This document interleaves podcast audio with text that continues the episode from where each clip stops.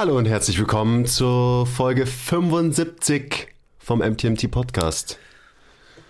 Hallo Tilo, schön, dass du hier bist. Hallo Christopher. Dreiviertel Jahrhundert haben wir jetzt schon. Ist krass, 75 Folgen ist schon ein Brett. Eine Folge pro Jahr, 75 Jahre. Wir gehen steil auf die 100 zu, auf jeden Fall. Geil. Wir haben ja sogar schon mehr Folgen.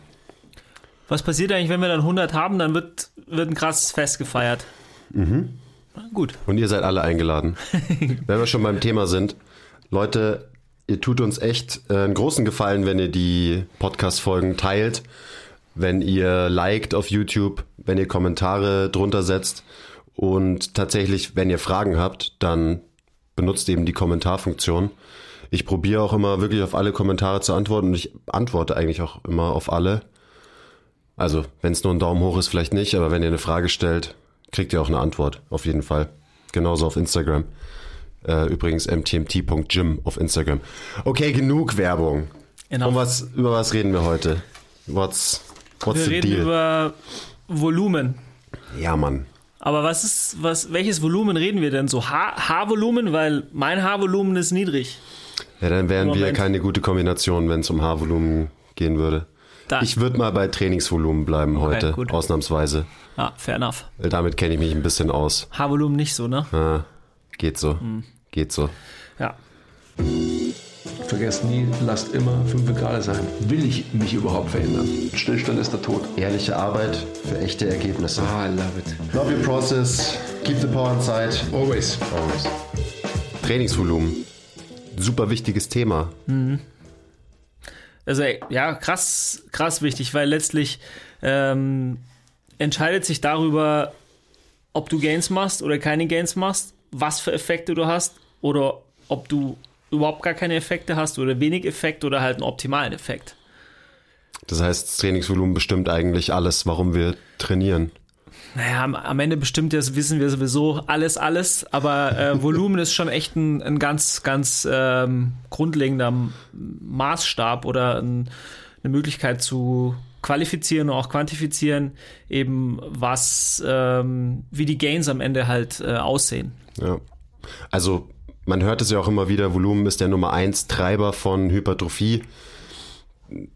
Die meisten Anpassungen, die wir haben wollen im Gym durch unser Training, sind wahrscheinlich irgendwie Hypertrophie-Gains.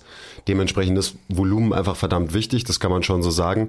Und ich würde auch sagen, generell das Trainingsvolumen ist die wichtigste Variable in der Trainingsplanung wahrscheinlich.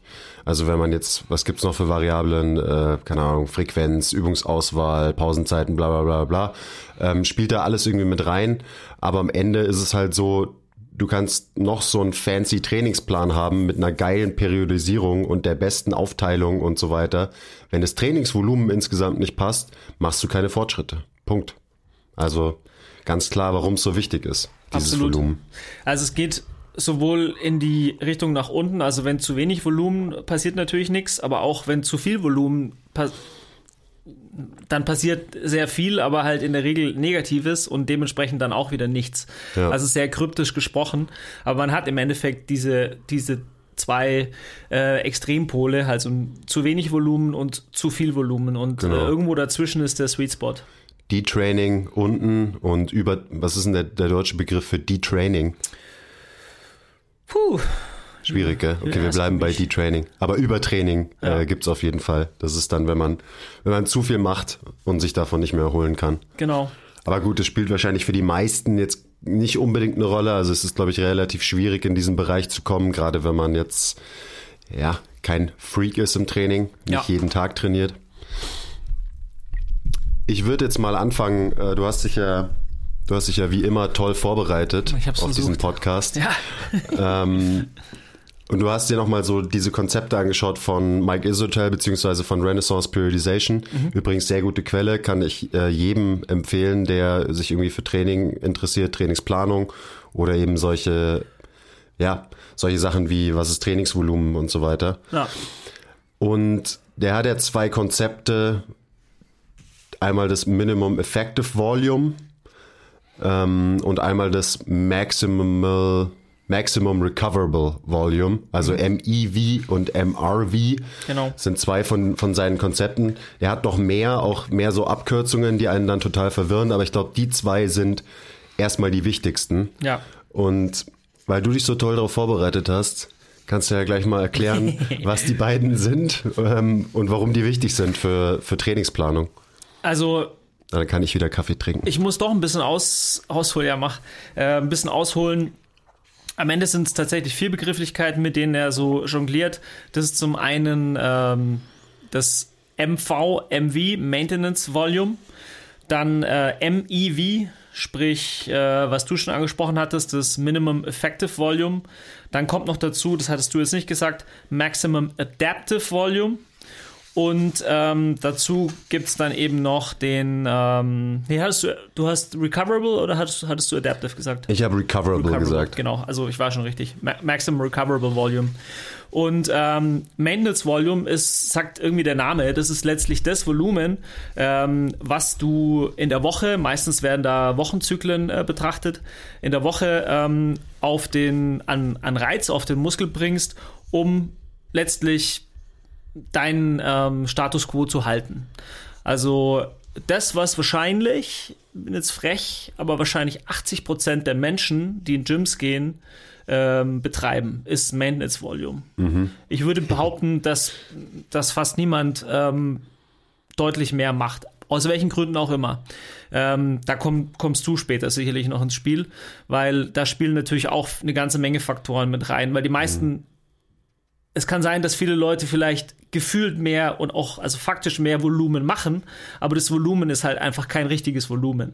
Genau, da kommen wir Deswegen- auf jeden Fall noch drauf. Genau, deswegen kommt man eventuell äh, in sein Maintenance-Volumen, wenn überhaupt. Ja, also das ist das eine. Also Volumen ist auch nicht gleich Volumen. Volume is not created equal. Das ist Ja. auch, glaube ich, ein ganz wichtiger Punkt. Aber wie gesagt, das ist dann dein Rant später. Ähm, Minimum Effective Volume ist quasi das Volumen, das minimale Volumen, ähm, was du deinem Muskel geben solltest, musst, ähm, um zu wachsen. Also quasi so die Minimaldosis, um eine Art von ähm, Wachstumsreiz, Kraftreiz, wie auch immer, ähm, zu erzeugen. Also das wenigste Training, das ich machen kann, womit ich aber immer noch wachse. Genau. Ja. ja. Also der, das ist dann wichtig für die, für die faulen Bodybuilder.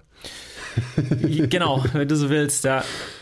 Darüber kommt dann das MAV Maximum Adaptive Volume. Das ist letztlich das Volumen, in dem du deine, deine besten Gains machst. Also das ist so der Sweet Spot an, ähm, an Volumen.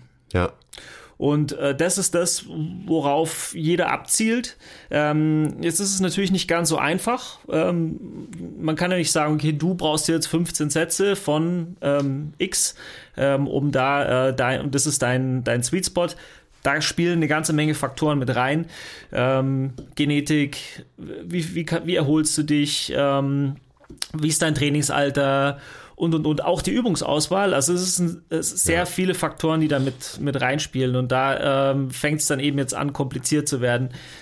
Kommt noch eine Sache, ähm, damit ich dieses ganze Volumen-Definitionszeugs endlich abschließe.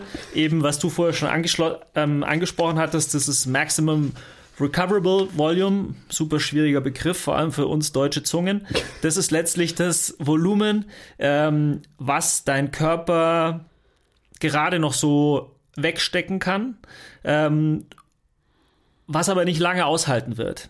Also Maximum Recoverable Volume wird wahrscheinlich sein in so einer Peaking Phase, also in einem, ich sage jetzt mal, ein vierwöchiger oder ähm, acht, äh, vierwöchiger Zyklus. Da wird man am Ende eine sehr hochvolumige Woche haben und das wird dann diese maximale ähm, erholbare äh, Woche sein oder das Volumen, was, von dem man sich noch erholt, worauf man dann aber im Anschluss eine Deload-Woche ähm, bauen sollte. Das heißt, da kann man sich ab und zu mal hinarbeiten. Genau. Ähm, aber wenn man das eben jede Woche trainiert, dann kommt man ganz schnell ins, ins Übertraining und ja, macht dann eben keine Gains mehr, weil man eben irgendwann nicht mehr sich erholen kann. Dann ist man über seinem Maximum Recoverable Volume, was nicht gut ist. Dann liegst du wahrscheinlich irgendwo in der Ecke und äh, weinst nur noch zwischen deinen Trainingseinheiten, wenn du immer da unterwegs bist. Genau. Und hast ja. auch keinen Bock mehr zu trainieren und dich zu zerstören. Ich würde, also, das sind, für mich ist das ein super logisches und stimmiges, stimmiges äh, System, was der, der Mike da sich ausgedacht hat mit seinen Kollegen. Und es macht total Sinn, Trainingsvolumen so ein bisschen einzuteilen und eben, der nennt es Volume Landmarks, also wirklich so Anhaltspunkte ähm, für eine Trainingsplanung zu haben. Ja. Super Konzept.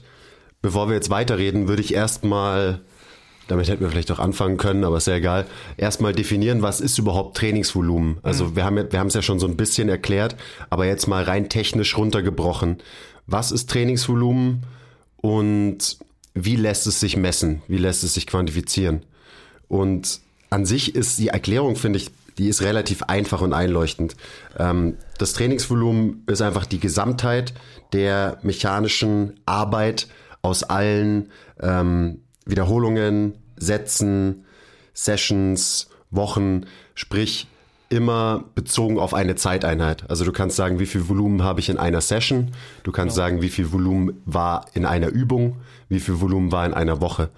Und wenn man ja, ein guter Coach ist, dann hat man diese Stellgrößen ja auch irgendwie in der Trainingsplanung immer im Hinterkopf. Also wie viel Volumen und dann eben bezogen auf was, auf eine Zeiteinheit oder auch bezogen auf eine Bewegung, also auf eine Übung habe ich. Und so kann man das es dann irgendwie messbar machen. Sprich, jetzt ganz einfach runtergebrochen, Volumen kann man messbar machen als Wiederholungen mal Sätze mal Gewicht. Ja. Das wäre dann die Tonnage am Ende.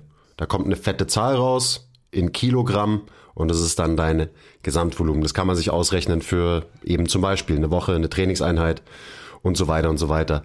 Also ihr merkt schon, Volumen ist so, man muss immer wissen, auf was man sich da bezieht. Also Ja. Volumen ist nicht einfach Volumen, du hast ja schon gesagt.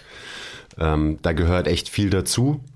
Aber klassischerweise und die einfachste Art und Weise, wie ich Volumen messen würde, für jemanden, der jetzt äh, hobbymäßig Krafttraining macht, ist, wie viele Arbeitssätze trainierst du pro Woche? Genau. Ganz einfach. Ja. Sätze pro Woche.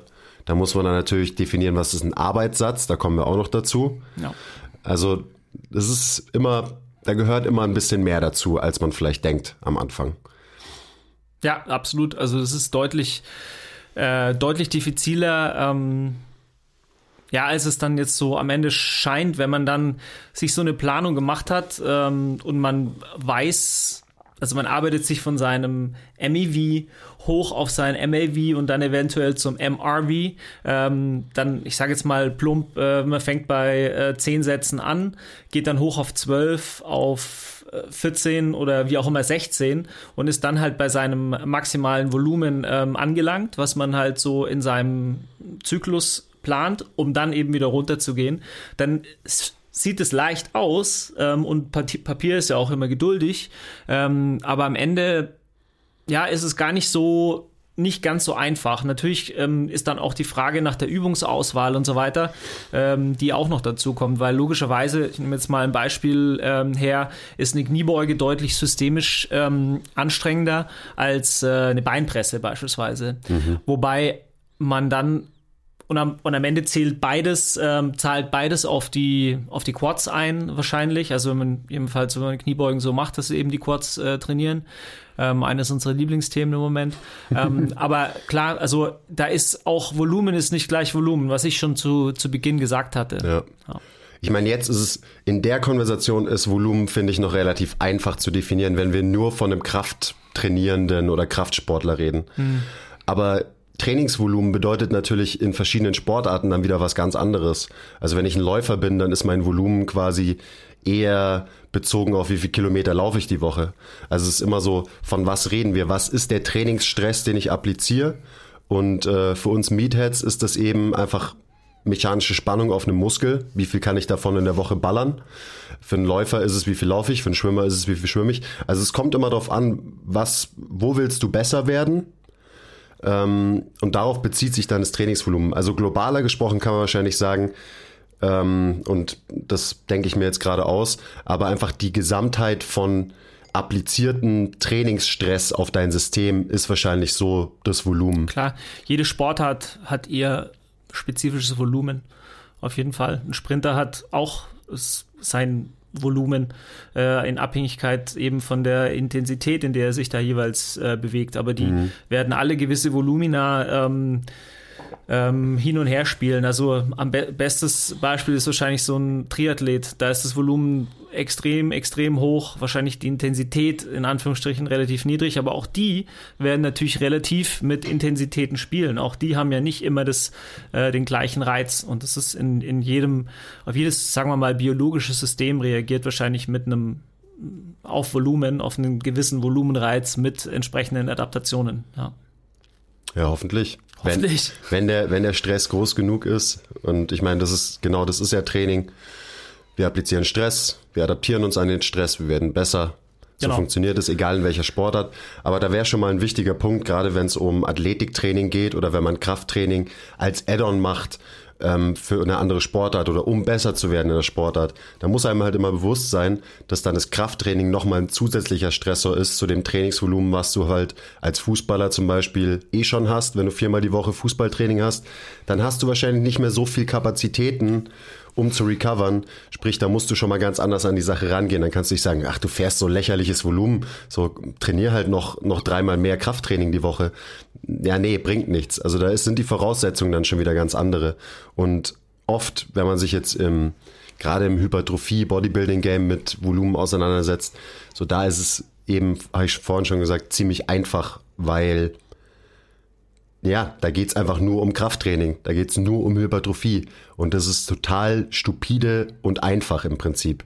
Weil dann kann man sich, dann kann man das Trainingsvolumen runterbrechen auf zum Beispiel Muskelgruppen. Mhm. So macht es zum Beispiel auch Mike Isotel, der ja selber auch Bodybuilder ist. Ähm, auch wieder die Frage, wie strukturierst du dein Volumen? Also Arbeitssätze pro Muskelgruppe oder Arbeitssätze pro Bewegungsmuster oder pro Bewegung oder pro einzelner Muskel? Also es sind alles so Fragen, eben, was bedeutet für dich Volumen?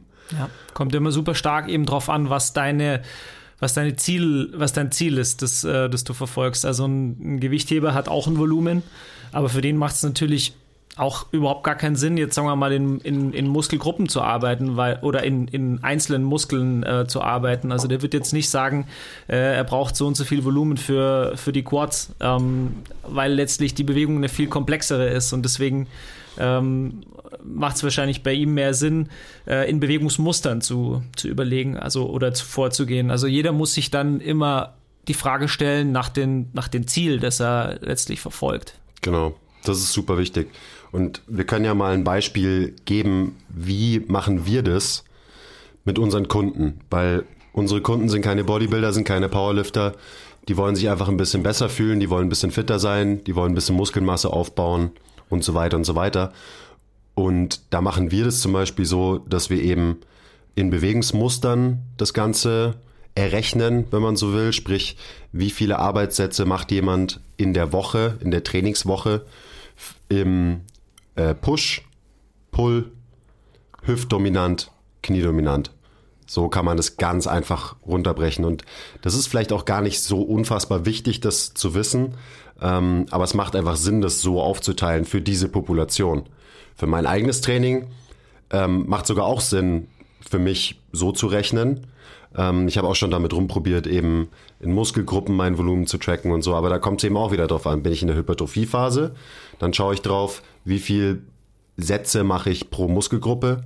Wenn ich in einer eher Maximalkraftphase bin, so wie jetzt gerade, dann schaue ich mir eher an, okay, wie viele Sätze mache ich in der Kniebeuge pro Woche, wie viele Sätze Kreuzheben mache ich pro Woche, wie viele Sätze, Bank, Sätze Bankdrücken mache ich pro Woche. Ja, also das eine System in Anführungsstrichen schließt das andere ja nicht aus, beziehungsweise Herangehensweise. Also man kann durchaus mal in Muskelgruppen denken und ander, in anderen Zeiten ähm, wieder in Bewegungen. Man kann tatsächlich auch beide kombinieren, ähm, weil wenn du jetzt eben zum Beispiel den Fokus hast, äh, in der Kniebeuge stärker zu werden, dann wirst du ähm, zu Beginn des Trainings, wo du deine Kniebeuge machst, dann halt in deinem Kniebeugenvolumen ähm, auf dein Kniebeugenvolumen eingehen und später kannst du dann deswegen trotzdem irgendwie noch dein, dein Bizepsvolumen, ähm, was dann wiederum sich an eine Muskelgruppe orientiert, äh, genau. mit in die Rechnung integrieren. Also beides lässt sich auch ganz gut äh, integrieren oder verbinden. Und es macht auch Sinn, beziehungsweise ist sehr wichtig, dass man das beides trackt und auf jeden Fall immer im Hinterkopf hat, weil am Ende wollen wir eben immer mehr Stress applizieren, aka Progressive Overload haben in unserem Training. Und um sicherzustellen, dass man den hat, ist es dann doch ziemlich wichtig, dass man irgendwie sein Trainingsvolumen eben trackt, ja. irgendwie mitschreibt und so weiter. Und dann kann man, kann man das eben quantifizieren. Genau, so machen wir das jetzt auch. Also wir haben das tatsächlich jahrelang für unsere Kundschaft nicht gemacht. Ähm, wahrscheinlich unterbewusst schon, aber wir haben das jetzt äh, mehr oder weniger fest definiert, wie viel Volumen wir jeden pro Bewegung oder auch eben Muskelgruppe mitgeben wollen. Und äh, ich bin mal gespannt, was da ähm, bei den Leuten, wie das bei den Leuten ankommt. Also wenn die wenn die, ähm, ich weiß nicht, also manche interessieren sich ja überhaupt nicht dafür. Beim Personal Training ist es ja so ein bisschen absurd. Ähm, die kommen und wollen letztlich die Verantwortung komplett abgeben und dann ist es denen völlig egal, was wir mit denen machen. Ja. Aber der eine oder andere wird sicherlich nachfragen, wieso wir da jetzt irgendwie so ähm, detailliert mit dokumentieren und halt dann die Volumina so undulieren oder hin und her spielen und äh, ansteigen lassen und dann wird wahrscheinlich die eine oder andere Woche auch richtig, richtig schwer äh, und er wird sagen, ja, was ist denn eigentlich hier los? Ich komme nie wieder. Ähm, aber eben genau das ist eben ähm, dann der Punkt, wo Progression einsetzt, ne? weil man, wenn man gezielt eben die Volumina steuert. Genau.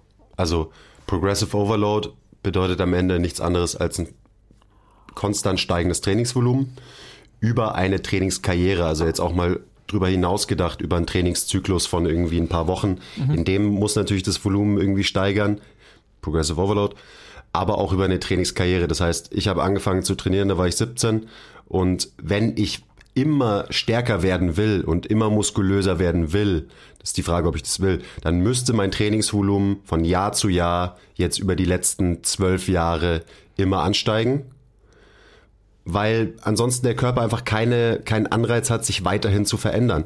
Und da sind wir dann bei dem Thema, was du ganz am Anfang gesagt hast, Maintenance-Volumen. Und warum 80 Prozent der Leute, die halt einfach so vor sich hin trainieren, am Ende halt nur Maintenance-Volumen fahren und immer nur in ihrem Erhaltungsvolumen drin hängen bleiben. Mhm. Und das ist halt genau das, weil sie nicht mehr machen über Zeit.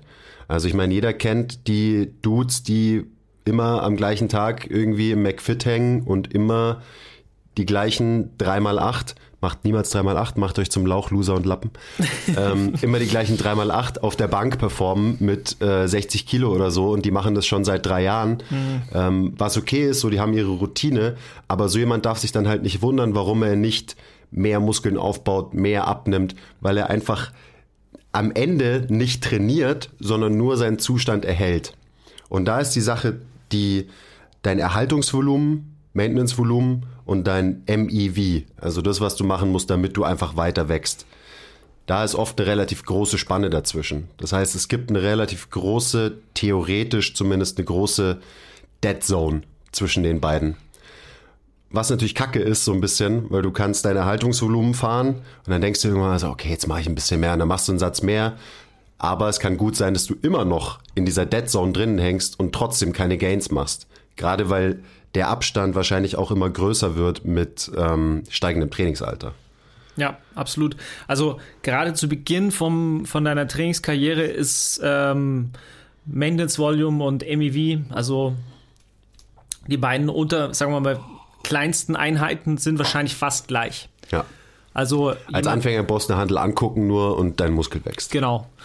Und äh, je fortgeschrittener man wird, desto schwieriger wird das Ganze, desto sehr, desto genauer muss man drüber nachdenken, äh, desto äh, mehr Volumen braucht man dann in der Regel. Und ähm, ja, also macht ja macht ja auch total Sinn. Also das ist liegt ja irgendwie auch auf der Hand, dass man jemand, der halt jahrelang trainiert hat, deutlich mehr Volumen vertragen kann als jemand, der ähm, erst anfängt, logischerweise. Ja. ja. klar. Hätte ich das Volumen, was ich jetzt in der Trainingswoche fahre, äh, vor keine Ahnung, sieben Jahren gehabt oder so, dann wäre ich gestorben. Ja, genau. Also ich habe da auch so, ein paar Leichen im Keller, was ähm, Überforderung von Trainingskollegen angeht. Also ich denke da gerade an einen Kollegen, der jetzt nicht mehr bei uns ist, aber als der damals noch mit mir trainiert hat und der hat tatsächlich am Wochenende auch immer noch Fußball gespielt, der arme Kerl. Also habe ich damals noch, glaube ich, vier Einheiten gemacht, also jetzt nur Krafteinheiten und dann irgendwie noch halt Cardio-Zeug. Und wir haben ja damals ähm, kleinere Trainingsgruppen gehabt, also meistens Zweier-, Dreier-Teams. Und äh, der kam damals bei mir dazu und hat mehr oder weniger, ist halt ins, ins kalte Wasser gesprungen und hat halt mein, mein Volumen mitgemacht äh, und wurde halt irgendwie völlig über, überrollt. Also der arme Kerl. Und das bin ich jetzt, also damals war das so, hey, mach einfach. Und ähm, für mich war es auch gar nicht so wichtig, dass der Fußball gespielt hat. Weißt du, das war so, pff, mal selber schuld, dass du Fußball spielst, weil es mir einfach egal war. Aber ähm, ist natürlich. Ist natürlich auch so, selber schuld, wenn du Fußball selber spielst. Selber schuld, wenn du Fußball spielst, genau. Ähm, aber der hat sich, der war natürlich völlig überfordert und das hat ihn natürlich auch, ich würde mal sagen, ein halbes Jahr ähm, Zeit gekostet, sich davon wieder zu erholen, als er dann so ähm, nach einem Jahr durch die Mühlen ähm, gemahlen wurde und quasi ausgespuckt wurde von der Mühle und halt alles äh, ja da niederlag. Ja, weil du das, was ich vorhin so toll erklärt habe, einfach komplett ignoriert hast. Das ist mir völlig egal gewesen. Ich wollte mein Zeug machen, klar. Der muss geballert werden. Es war tatsächlich eine Zeit, wo ich nicht mal verstanden habe, dass das irgendwie, ähm, weil es für mich so natürlich kam, weil ich das natürlich auch über die Zeit aufgebaut hatte. Ähm, und weil ich auch tatsächlich mit Volumen relativ gut umgehen kann, besser als zum Beispiel mit hoher Intensität. Also ich kann, ich komme mhm. eher mit, mit hochvolumigen Trainings gut klar. Ähm, bei mir tut's hohe Kraftreize tun mir nicht gut, die machen mich ich fertig. Ähm, und deswegen war das für mich irgendwie halt völlig unverständlich, dass da irgendjemand nicht mit klarkommen könnte. Ja. Da sind wir schon beim nächsten Punkt. Was für eine Überleitung. Das Volumen eben auch sehr individuell funktionieren kann. Also manche Leute, hast du ja gerade gesagt, du reagierst gut auf hohes Volumen, du kannst es gut handeln, du kannst dich gut davon erholen, du wächst gut davon. Jemand anders wächst vielleicht besser und effektiver, wenn er eher mit weniger Reps arbeitet, dafür die Intensität höher ist, also einfach so das absolute Gewicht, was du bewegst auf der Hantel. Mhm. Ähm, und die können vielleicht nicht so viel Volumen handeln. Also es ist immer so ein bisschen individuell und deswegen sind diese, deswegen kann es auch keine allgemeinen ähm, Angaben geben für diese Stellgrößen wie ähm, Maintenance-Volumen und so weiter. Da gibt's eine Range und die kann man sich auch anschauen. Steht vielleicht irgendwo in deinen Notizen auch drin, so ja. ungefähr. Ähm, und es ist sinnvoll, dass man einen Anhaltspunkt hat. Das kannst du ja gleich vielleicht nochmal so grob sagen, dass die Leute eine Vorstellung haben, okay, wie viele Sätze bedeutet denn das jetzt pro Muskelgruppe? Gruppe. Aber am Ende ist es dann doch sehr individuell und man braucht, glaube ich, wirklich jahrelange Erfahrung, um zu kapieren, was ist denn mein Minimum Effective Volume, was ist mein Maximum, Maximum Recoverable Volume und so weiter. Das ist wirklich schwierig und da muss man ein krasser Nerd sein, sein Training wirklich tracken, ganz genau sein Volumen tracken, sich anschauen, okay, hat mich das besser gemacht, hat mich das nicht besser gemacht und so weiter. Also das ist vor allem was, das ist was eine Wissenschaft. Ich, was hat dich dann besser gemacht? Ja. Was messe ich dann? Das ist ja auch ein ganz wichtiger Punkt. Ähm, ist es das ist es quasi der Umfang? Sind es die Muskelzuwächse? Ähm, äh, Jetzt bleiben wir mal, bleiben wir mal dabei, bleiben wir bei, bei Hypertrophie, ja. damit wir es uns so ein bisschen einfacher machen in der Erklärung. Also man kann natürlich eben, indem man regelmäßig Muskelumfangsmessungen ähm, macht, wir machen das auch sehr regelmäßig, da bin ich meistens der Go-To-Guy, ähm, ist übrigens sinnvoll, wenn ihr einmal anfangt, euch von, von jemand vermessen zu lassen, dass ihr auch bei dieser Person bleibt. Also beim Umfang ist es jetzt vielleicht gar nicht so schwierig, aber ähm, bei einer Kalipermetrie, also bei einer Körperfettmessung, da hat man teilweise dann große Abweichungen innerhalb ja. der innerhalb der Tester.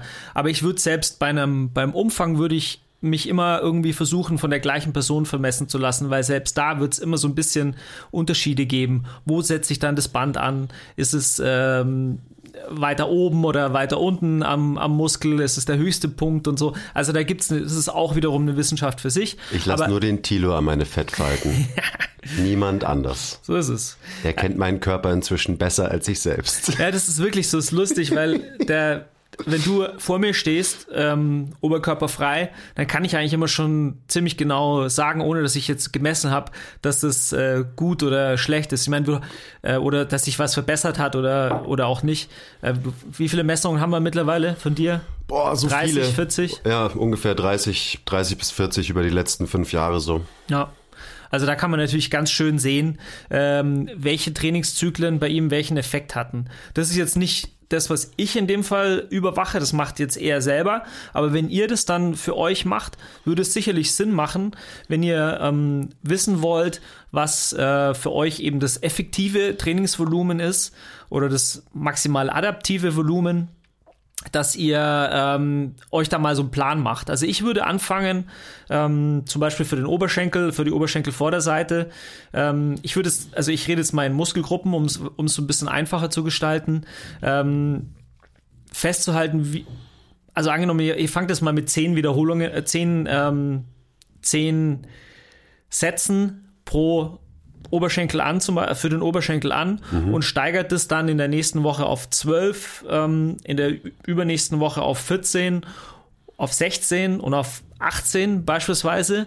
18 Sätze. ist schon geisteskrank hohes Volumen hohes für die Quads. Volumen, genau. Also nur mal so als Beispiel, ihr ähm, trainiert dreimal die Woche, würde bedeuten, dass ihr jeweils sechs Belastungssätze ähm, also wir reden von Belastungssätzen, das ist dann mhm. äh, wieder sein Lieblingsthema, von Junkvolumen und so weiter. Also wirklich, das ist Volumen oder eine Intensität und äh, eine Anstrengung ähm, und eben entsprechend halt auch ein Reiz, der so hoch ist, dass es für euch ein, ähm, ja, eine trainingswirksamer Reiz ist, mhm. ähm, wo ihr dann eben langsam die, dieses Volumen steigert. Also wie gesagt, fängt, fängt mit 10 oder 12 ähm, Sätzen an und steigert euch dann langsam über 14, äh, 16 eben auf 18, um mal zu schauen, was da passiert. Dann müsstet ihr euch im Anschluss an diesen Zyklus, an den Deload, ähm, mal äh, vermessen lassen, den Oberschenkel.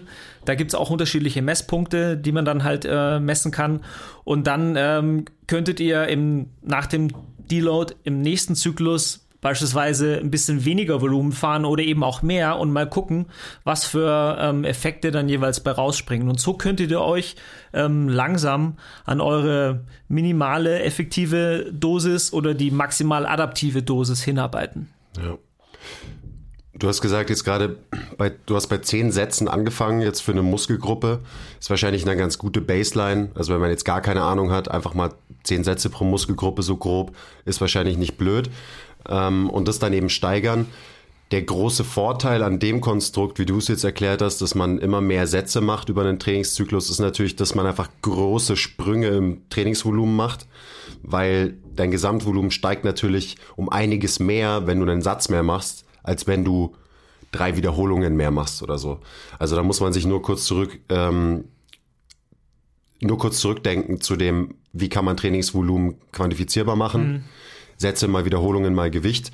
Und da kann man ja jetzt auch einfach mal sich kurz hinsetzen und im Taschenrechner ein bisschen rumspielen. Da ist klar, die Zahl der Gesamttonnage wird immer viel fetter sein, wenn du einen ganzen Satz mehr machst. So, das ist ja ganz logisch. Ja. Mm, und dementsprechend ist es für Hypertrophie auch immer eine gute Art und Weise, seine Progression zu planen mehr Sätze und nicht immer nur probieren, ah, ich pack mir jetzt eine zweieinhalber mehr drauf pro Seite beim Bankdrücken und quäl mir noch eine Rap extra raus. So, ja, cool, dann hast du eine Wiederholung extra gemacht, wahrscheinlich mit beschissener Technik oder dein Spotter hat die Hälfte davon gemacht da sind wir dann beim Thema, das ist dann wahrscheinlich nicht wirklich ein Anstieg im Trainingsvolumen, aber wenn du das Ganze mit einem Gewicht machst, was du kontrollieren kannst, und du machst halt mal statt 3 mal 8, mach die mal 3 mal 8, ähm, 4 mal 8, 4 mal 8 ist zum Beispiel total legit. Dann habt ihr gleich einen ganzen Satz mehr und deutlich mehr Trainingsvolumen. Ja. Wir kriegen natürlich auch immer wieder mal Feedback, weil man hat natürlich so seinen Sweet Spot an Volumen, an, an Wiederholungen pro Satz. Die meisten ich sage jetzt mal, reagieren gut auf eine Range zwischen, zwischen 8 und 10, vielleicht 12. Und bei ähm, 15 ist es für viele schon irgendwie ein halber Marathon. Also das habe ich jetzt letztens wieder gehört bei einem Trainingsplan, den ich gemacht hatte.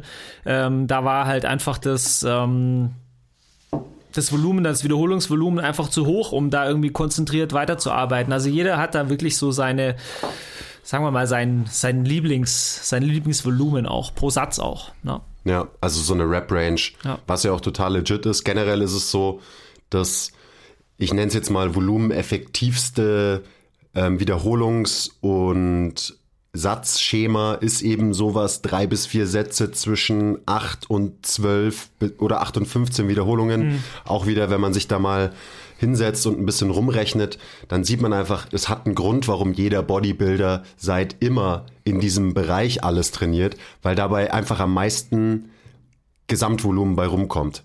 Deswegen macht, ähm, machen Fünfer-Wiederholungen für einen Bodybuilder nicht so viel Sinn, obwohl die auch einen Hypertrophie-Reiz setzen. Aber das Volumen ist insgesamt deutlich kleiner, weil das Gewicht eben zu hoch ist, in Anführungszeichen. Und genauso ist es dann, wenn man irgendwie bei 30 plus Wiederholungen ist, da ist dann das Volumen auch wieder eher niedriger. Sprich, in einem Wiederholungsbereich ist es wahrscheinlich so ein bisschen, äh, also das Volumen wie so eine Normalverteilung vielleicht aufgeteilt. Ja, genau. Und was ich noch vergessen habe, zum verschiedene Leute können verschieden gut Volumen handeln. Generell ist es zum Beispiel so, dass Frauen deutlich mehr Volumen handeln können als Männer. Also, sorry Ladies, aber ihr müsst noch mehr trainieren als wir Dudes, weil ihr härter im Nehmen seid. Weil wir alle Heulsusen äh, sind. Ja. genau, weil wir alle Pussys sind. Ähm, also das zum Beispiel mal so als ähm, allgemeiner Unterschied, was das Volumen angeht. Frauen brauchen wahrscheinlich insgesamt mehr Trainingsvolumen, um zum Beispiel einen Hypertrophie-Reiz zu setzen. Liegt das wirklich nur an der mentalen Härte? Ich, also warum das so ist, ich glaube, es hat viel mit ähm, Schmerztoleranz zum Beispiel zu tun und auch der mentalen Härte, dass, mhm. ähm, dass Frauen einfach nicht so weich sind wie wir Männer. Vielleicht ähm, natürlich auch so ein bisschen mit dem insgesamt global betrachtet weniger Last bewegen können, also weil Männer per se schon genau. mal einfach stärker sind, mehr vertragen können. Auch das ist keine Allgemeingültigkeit, logischerweise. Es gibt auch die eine oder andere Frau, die sicherlich deutlich stärker ist als ein Mann. Ähm, ja, aber die sind dann natürlich auch entsprechend trainiert. Ja. Genau. Also auch da ist natürlich jetzt schwierig zu erklären, okay, warum ist es genau so? Es hat viele Faktoren, es ist wie immer irgendwie multifaktoriell und mhm. es kommt drauf an. So, jetzt Jetzt, ich, ich muss es jetzt loswerden. Endlich, du, endlich kommst du zu deinem Rant, weil du hattest, wolltest eigentlich schon damit anfangen, dann hast du mich vorgeschoben und jetzt ja. bist du dran. Also, wir haben euch jetzt die ganze Zeit erklärt, wie wichtig Volumen ist und das Volumen die wichtigste Variable in der Trainingsplanung ist. Jetzt muss ich noch mal kurz sagen, halt, stopp. Volumen ist nicht die wichtigste Variable im Training. Kann es gar nicht sein. Weil Wann ist Volumen Volumen? Das ist die große Frage. Und das ist auch wieder, da sind wir wieder bei dem Dude, der seit Jahren trainiert und nicht besser wird. Volumen ist nur dann Volumen und ein Satz ist nur dann ein Arbeitssatz und ein, und ein Trainingsreiz ist nur dann ein tatsächlicher Trainingsreiz, wenn die relative Intensität hoch genug ist. Sprich, wenn du dich genug anstrengst in deinem Satz und wenn du deinen Muskel genug challenged. Sprich, Du machst deine 3x8, mach niemals 3x8. Und du könntest aber, wenn jemand neben dir steht und dir die Pistole an den Kopf hält und sagt, mach alle Wiederholungen, die du schaffst, in diesen drei Sätzen. Unter diesem echten Stress, wenn du dich wirklich pusht, würdest du nicht 3x8 machen, sondern du würdest 3x15 schaffen. Dann ist, dann sind diese 3x8, die du gemacht hast, kein Trainingsvolumen. Das waren alles drei keine Arbeitssätze. Dann hast du dich da hingestellt. So ja, genau. Oh, das ist so anstrengend. Dann hast du dich da zwar hingestellt und du hast die Bewegung gemacht und du hast dich bewegt und ist auch alles schön und gut. Bewegung ist immer super, aber du hast eben nicht trainiert, weil du dich nicht genug angestrengt hast. Sprich, der Effort, das, was du investierst in dein Training, ist und bleibt und wird für immer die wichtigste Trainingsvariable bleiben, weil die bestimmt, ob Volumen überhaupt Volumen ist oder nicht. Und mein Lieblingsbegriff, habe ich übrigens auch von Mike Irzetel ähm, geklaut, Junkvolumen, ist genau das. Und ich wette mit dir, dass, wenn du hast vorhin gesagt, 80 Prozent, wahrscheinlich, naja, irgend sowas 60, 70 Prozent von allem Volumen, vielleicht ist es auch weniger, ich habe keine Ahnung, aber verdammt viel wahrscheinlich in so einem normalen Gym ist Junkvolumen, ist kein echtes Volumen. Und da kann man zum Beispiel rangehen mit, wie viele Wiederholungen hast du noch im Tank, also dieses Reps in Reserve. Und wenn du mehr als vier Wiederholungen noch im Tank lässt, dann wirst du wahrscheinlich keinen Trainingsreiz setzen. Dein Körper wird keinen Grund sehen, sich zu adaptieren an diesen Satz. Ja. Dann ist es nicht mal Maintenance-Volumen. Das ist eigentlich dann gar nichts, ne? Es ist leider dann hauptsächlich tatsächlich Zeitverschwendung. Und die Sache ist, wenn du dir die Zeit nimmst und ins Gym gehst, dann willst du ja auch, dass dabei was rumkommt. Ja. Sprich, du willst kein Junk-Volumen trainieren, sondern du willst Volumen-Volumen trainieren, das dich besser macht und zum Wachsen bringt, stärker macht. Ich glaube, was da mal ein ganz guter Anhaltspunkt ist oder ein Gradmesser dafür, ob man wirklich was erreicht, ist so der, das Feedback, was einem der Muskel gibt. Also wenn man jetzt in der Rep-Range ist, die eben halt auch für Durchblutung sorgt, ich sage jetzt mal 12, 15, wie auch immer, dann sollte danach auch ein gewisser Muskelpump zu spüren sein. Ja. Wenn der nicht da ist, dann ist da wahrscheinlich kein, äh, nicht genügend ähm, Reiz da. Das heißt, man bewegt sich in einem Bereich, des Junk-Volumens. Und ich verstehe das auch, dass man ähm, das immer mal, immer mal wieder macht, äh, weil es einfach so anstrengend ist. Und ich glaube, es kommt eben sehr, sehr stark darauf an, in welcher Phase des Lebens man sich gerade befindet. Also ist auch äh, völlig legit, wenn man dann einfach mal ins Gym geht und so ein bisschen auf Autopilot schaltet und so ein bisschen sein, seine Eisenmeditation macht. Ähm, da wird aber dann sich wahrscheinlich nicht so viel tun. Also jedenfalls äh, nicht im, im Sinne von Gains oder äh, Volumenzunahme, also Muskelvolumenzunahme. Was auch total okay sein kann. Fair Ja. enough, genau. Also keine Ahnung, wenn du gerade frisch gebackener Papa bist und zwei Stunden die Nacht schläfst, dann sollte vielleicht dein Ziel einfach sein, Maintenance-Volumen für eine Zeit zu fahren, damit du halt nicht ausbrennst. Also es kommt immer drauf an, in welchem Kontext reden wir jetzt. Genau. Aber wenn jemand ins Gym geht, um Muskeln aufzubauen, ähm, ja, dann musst du eben an diese Grenze gehen, damit du wirklich einen, einen Stimulus setzt, der eine Adaption hervorruft. Und das ist wirklich wahrscheinlich das wichtigste Trainingsprinzip, das es gibt. Ja, Anstrengung. So, wenn es nicht anstrengend genug ist, dann wirst du dich körperlich nicht verändern. Warum trainieren alle Menschen, auch wenn sie vielleicht manchmal was anderes behaupten, weil sie sich körperlich verändern wollen? Und das ist da einfach das Wichtigste. Und selbst dann, ach übrigens, es bedeutet nicht, dass ihr immer bis zum Muskelversagen, äh, Muskelversagen trainieren sollt. Solltet ihr nicht, weil dann seid ihr wieder wahrscheinlich ein bisschen zu weit oben an diesem Spektrum. Ähm, der Sweet Spot ist wahrscheinlich so, lasst zwei Wiederholungen im Tank.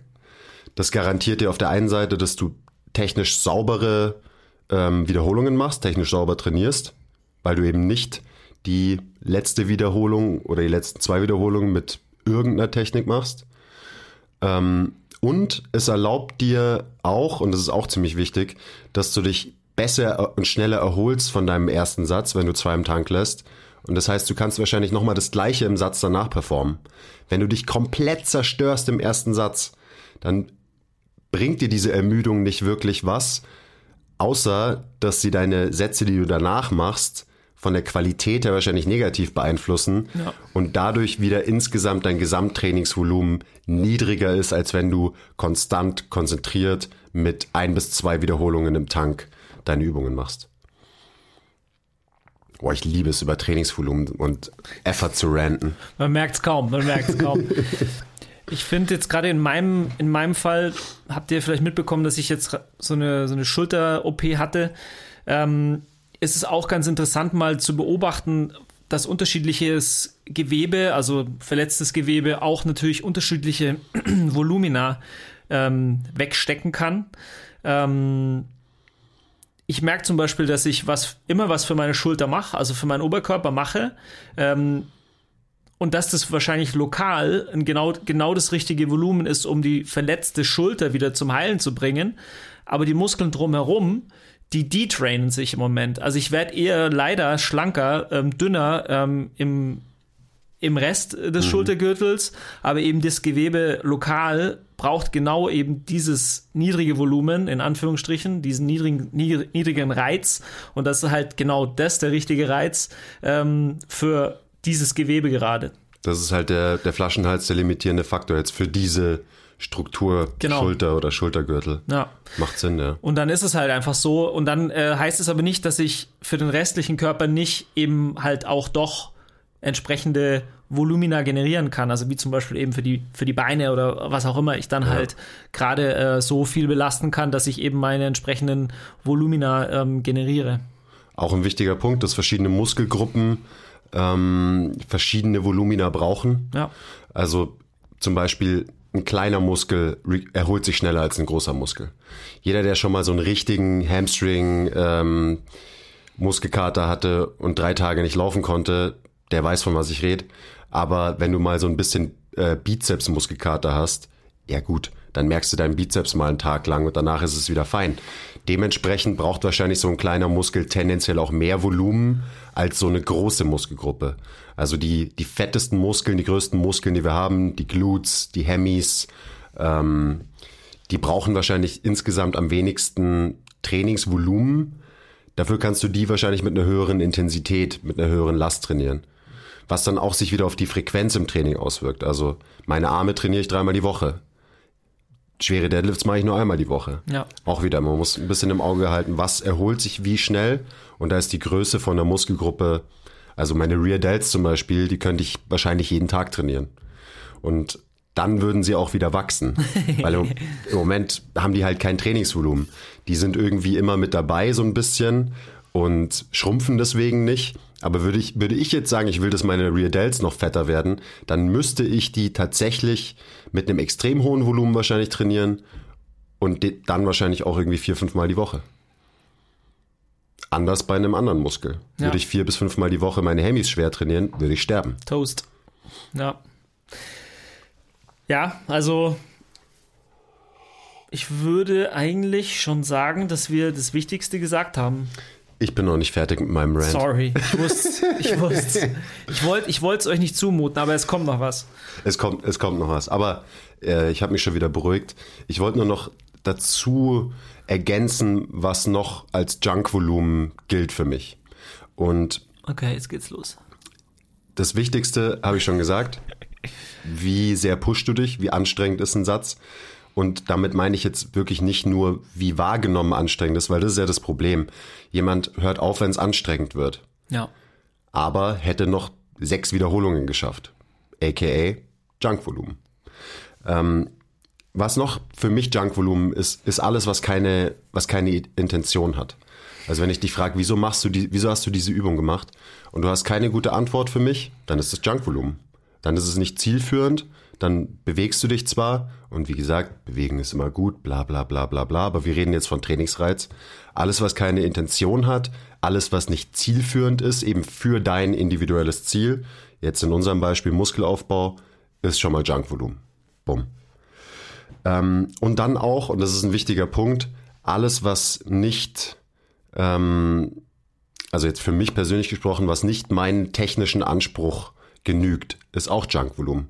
Also Wiederholungen, die extrem gecheatet sind, ähm, Wiederholungen, wo dein Spotter die Hälfte macht und so, das würde wäre für mich auch die Kategorie Junkvolumen. Und Junkvolumen braucht man nicht. Und für jeden bedeutet weniger Junkvolumen im Training mehr Gains und besseres Training.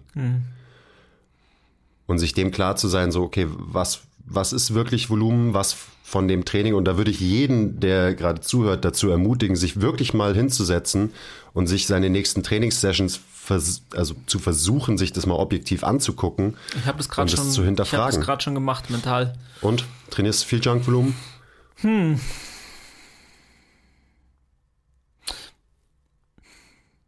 Vielleicht schon ein bisschen. Also ich versuche es nicht, aber ähm, gerade jetzt in meiner in meiner in meiner Schulter ist also ja, im, ich wie gesagt, das mein mein Flaschenhals ist im Moment gerade halt das äh, heilende Gewebe, von daher Ja. kann man da wahrscheinlich gar nicht von Junkvolumen sprechen. Im Gegenteil, wahrscheinlich ist es genau eben äh, äh, das richtige Volumen, weil ich merke, das hat, hatten wir auch gestern drüber gesprochen, ich merke meine Schulter äh, im Anschluss an eine Trainingseinheit schon Ja. ähm, mehr und auf eine andere Art als ähm, als wenn ich gesund bin. Also da ist schon, da tut sich was, da arbeitet was und deswegen ist es wahrscheinlich genau richtig. Ähm, aber es ist halt nicht, eigentlich ist es nicht genug, um halt wirklich einen Wachstumsreiz zu erzeugen. Es ist aber genau für die Struktur richtig. Also Genau. ich, man ist es ist gemein. Deine Intention ist, dass deine Schulter gesund wird. Genau, ja. Dementsprechend sind die Sachen, die du dafür machst, auch kein Junkvolumen. Also ich habe eine Intention immerhin. Und ich glaube auch, also ich meine, du musst dich wahrscheinlich eh eher bremsen, dass du die Schulter nicht überlastest, ähm, so in deinem Training.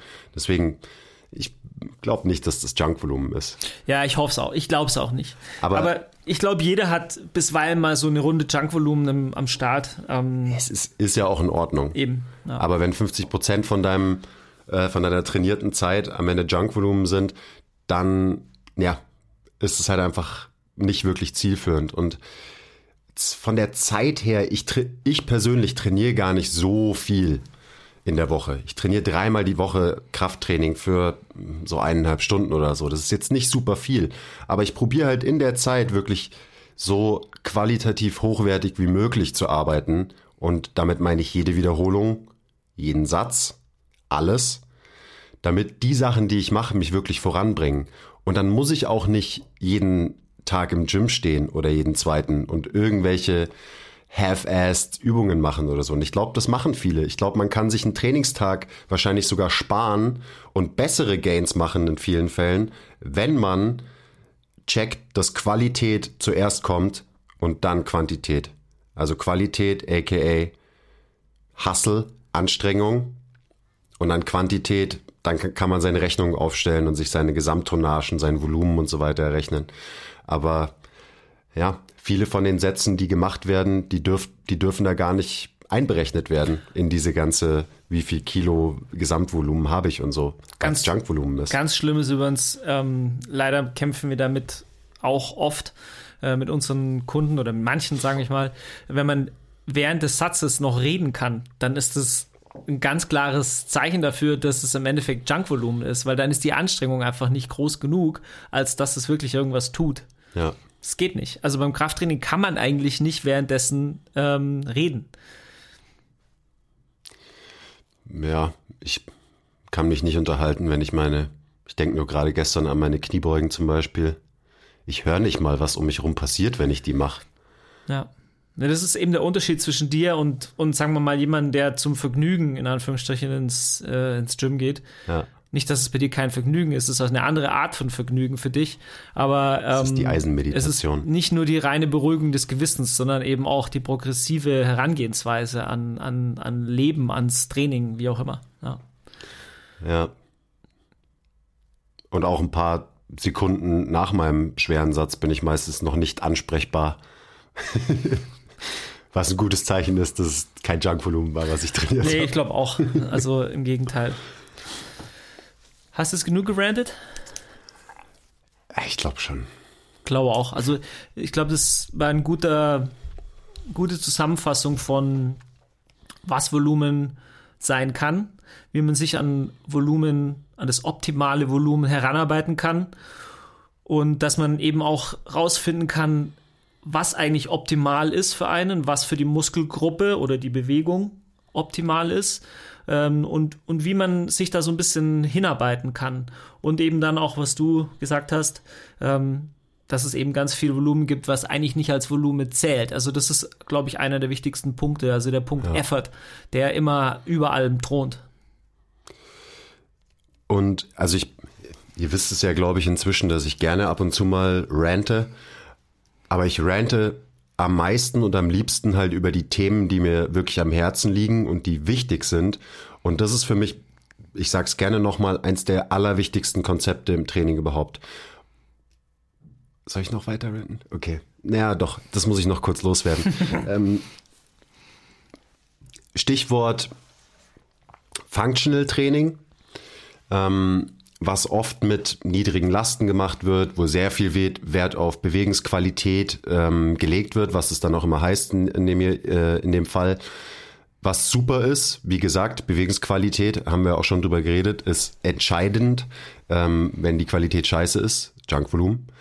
Aber wenn du halt deine Bewegung machst, immer mit der gleichen äh, Kettlebell, über Jahre hinweg und du achtest zwar darauf, dass du dich super toll bewegst und so weiter, dann wird das auch keinen Trainingsreiz setzen. Und ich glaube nicht nur, dass es keinen Trainingsreiz für Muskelaufbau setzt, sondern auch nicht wirklich einen Reiz dafür, dass dein Körper sich anders und besser bewegt langfristig. Weil dein Körper braucht einfach einen gewissen Input und Stress, damit er sich verändert. Und das gilt für Bewegungsmuster, also für neuronale Adaptionen. Ähm, und es gilt genauso für Hypertrophie, also einfach für die, für die muskuläre Adaption. Mhm. Und deswegen können auf der einen Seite zum Beispiel Bodybuilder bestimmt viel lernen von, ich sag mal, Bewegungsnazis, Functional Trainern. Aber Functional Trainer sollten auch was von Bodybuildern lernen, weil Bodybuilder checken, wie Volumen funktioniert. Niemand kapiert es besser als ein Bodybuilder. Die checken, wie Effort funktioniert. Schaut euch mal die alten Videos von Arnie, Ronnie Coleman, ähm, Dorian Yates an. So, das sind die most intense Motherfuckers überhaupt. ähm, und dementsprechend sollte man als, weiß ich nicht, wenn man irgendwie denkt, man, man checkt's als Trainer und Bodybuilder sind nur alles dumme Meatheads, die es nicht checken, sollte man sich das vielleicht nochmal anschauen, ob man es wirklich kapiert hat oder ob man nicht verdammt viel lernen kann von so einem Bodybuilder, der schwitzend und stöhnend äh, im Gym steht und fette Gewichte schiebt. Weil der Typ, der macht Gains. Machen ja. deine Kunden Gains? Wenn sie zwei Jahre lang mit der gleichen Kettlebell die gleiche Bewegung machen? Nein. Rand vorbei. Diesmal wirklich. Enough said. Ja, das ist, hey, eine ganz grundlegende, ähm, wisst ihr ja, das ist ja eine unserer Lieblings- ähm, oder eines unserer Lieblingsthemen, dieser Zwiespalt in, den, in, der, in der Industrie, in der Fitnessindustrie, den, die unterschiedlichen Herangehensweisen an so viele Dinge. Ja, müßig am Ende. Aber wahrscheinlich könnte man sich so ein bisschen das Beste aus allen Welten zusammenpicken und dann wird es eigentlich ganz gut laufen. Aber leider will man irgendwie halt in seiner Welt so festhängen. Ja, zum Glück machen wir das immerhin. Uns, ja, manchmal. Uns aus, manchmal, uns aus verschiedenen Bereichen bedienen. Alright, hast du noch irgendwas zu Volumen? Ansonsten ich bin dran mit Shout of the Week, merke ich gerade. Ja, nee, den, eigentlich. Den gebe ich noch. Ich glaube, wir haben echt alles gesagt, es reicht. Shout it out, man. Alright. Mein Shoutout of the Week geht raus an den Mann, von dem wir uns die ganzen Konzepte hier geklaut haben. Dr. Mike Israel von Renaissance Periodization. Ähm, folgt dem Dude, schaut euch unbedingt den YouTube-Channel, also wenn ihr mehr lernen wollt über Training und Trainingsplanung, den YouTube-Channel von Renaissance Periodization an.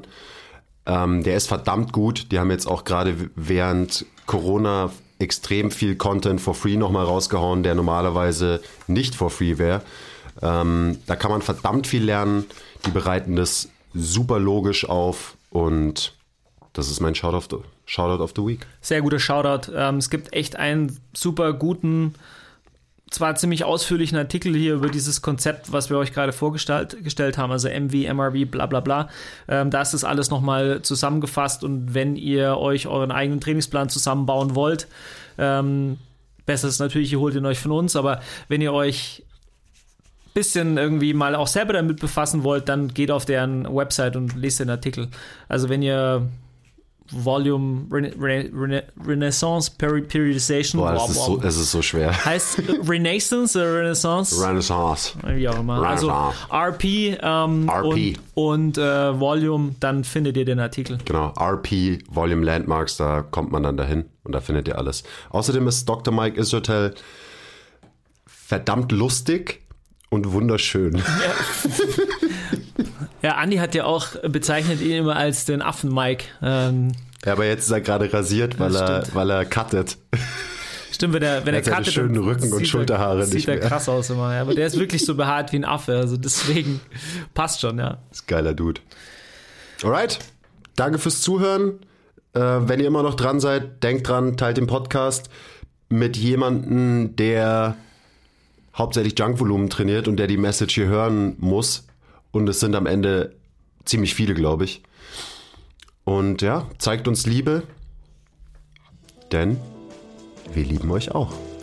Ciao. Bis zum nächsten Mal. Bye.